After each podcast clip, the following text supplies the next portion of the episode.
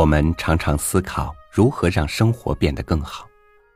我们用眼睛、耳朵，甚至内心，触摸辨别着生命里的是是非非。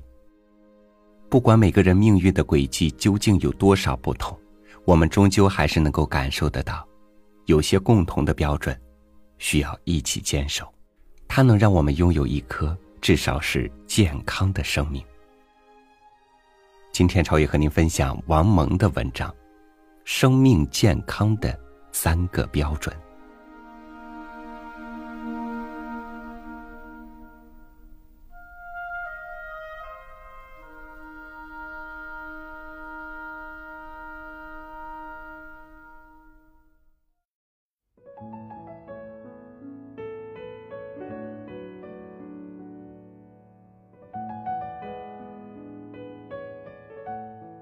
现在。可以讨论心理健康的标准了。第一是基本的善良，对他人的善意，其中尤其要强调的是克制嫉妒。在大的阶级斗争、保卫祖国的斗争中遭遇的敌对关系，不在本文讨论之列。那种敌对关系乃至生死存亡的关系，不由个人心理来选择。这里说的。是人们常常由于嫉妒而丧失了自己的善良本性。由于嫉妒，人们会以别人的失误为自己的成绩，把别人的跌跤当成自己的进益。而嫉妒基本上是一种弱者的心理，只有自己跑不快的人，才盼望别人犯规罚下或者跌跤倒地；自己没有本事挣钱的人。才把希望寄托在别人丢钱包上。嫉妒使人幸灾乐祸，仇恨贤能，坐卧不安，丑态毕露。嫉妒使人产生一种祸害他人的罪恶心理。东北某地一个人的侄子，竟因嫉妒叔叔大酱做的成功，而偷偷跳墙跑到叔叔家里，往众多酱缸里倒柴油。电视里，他对电视台的记者仍是恶狠狠的说：“我让他生生火。”说了一遍，还要再说一遍。可惜的是，这种侄子在较高层次的人中也有。高级嫉妒者与大将制造者的侄子并无二致，只是手段上比倒柴油高明一点，而且还要找出一些冠冕堂皇的道理来罢了。《红楼梦》里的赵姨娘是一个嫉妒的样板，她做了两个小人儿，写上宝玉与王熙凤的姓名、生辰八字，用针往小人心口上扎，这是嫉妒者的典型举措。据说世界各国都有过这种用类似巫术的方法整人的迷信。从某种意义上说来，嫉妒是万恶之源。嫉妒给人的负担是太沉重了，给人的阴影是太黑暗了。只有尽量去除嫉妒心，把人际间的难免的不服气引导成为合法的、积极的、光明的与正当的竞争，才算健康。第二是明朗，善良才能明朗，嫉妒、狭隘、阴谋、怨毒。只会带来黑暗。与嫉妒同样可恶的，还有自大狂、自我中心狂。自大狂与自我中心狂者容易变得失去理智，丧失自我控制的能力。他们吹嘘自己，表白自己，自恋自赏，自私自叹，乘着肥皂泡上天，同时急火攻心的攻击旁人，否定旁人，怨恨旁人。要求勒索讹诈旁人，过热的结果必然是失望，是灰心，是悲观厌世，是诅咒一切，也就是自我冰冻。所谓癫狂，所谓狂热，如果表现为艺术的创造，那还是有可取之处的。有时狂热是天才的表现。然而，这仅仅限于不存在操作的必要与可能，不存在指导性，更不具有指令性的艺术创造。有时还包括某些学术研究或道德的自我完善，仅仅限于不存在以其为楷模、为行动纲领的目的及完全非现实、非功利的人类活动上。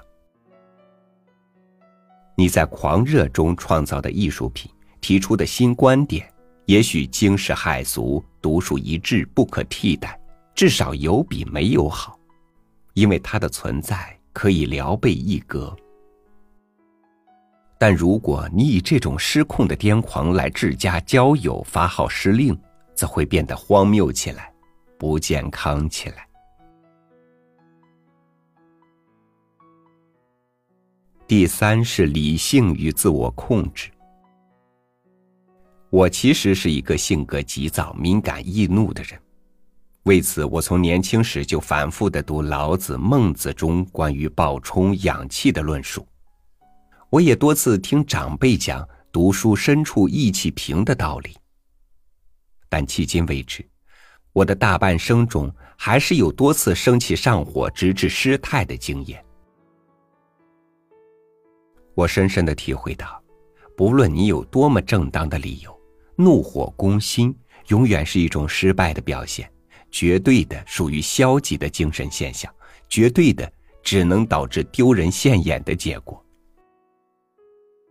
虚火上升，智力下降，形象丑恶，举措失当，伤及无辜，亲者痛而仇者快，这是必然的一连串发展。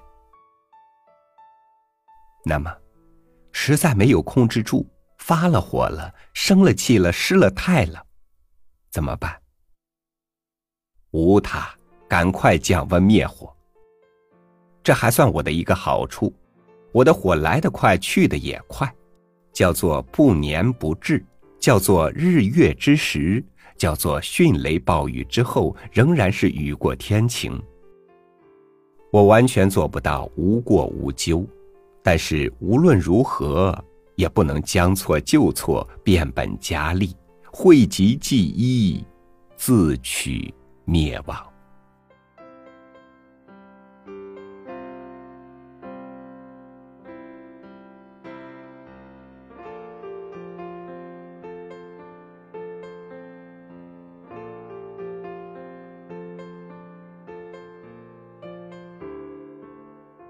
想做自己生命的主人，就不要把对生命的料理权交给社会，假手他人，或者任其疯长。料理自己的生命，先从正视自己开始。感谢您收听我的分享，欢迎您关注微信公众号“三六五读书”，收听更多主播音频。我是超宇，明天见。多少日夜的。不辞辛劳，才换来别人记恨的高傲。可拥有越多，却感觉越少。常怀念着你的笑，原来这才是不可缺少。你很重要，你很重。你在哪儿？我一直都在找。你很重要，比我满身血液还重要。我的一切都给你，全部都给你，回来好不好？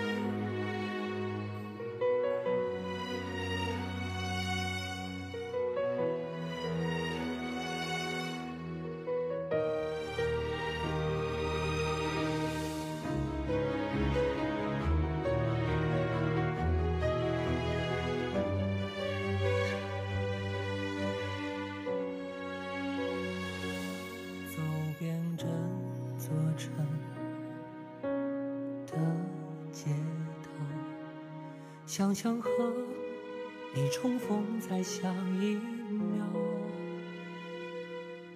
我会给你最窒息的拥抱。无论你挣扎也好，自尊早已经微不足道。你很重要，你很重要，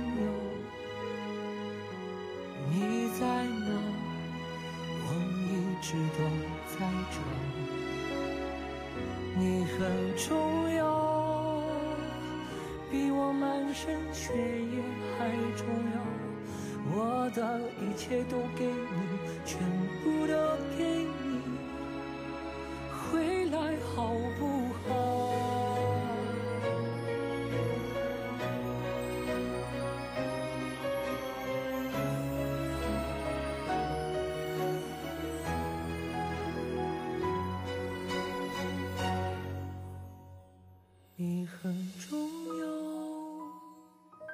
你很重要。你在哪儿？我一直都在找。你很重要，比我满身血液还重要。我的一切都给你，全部都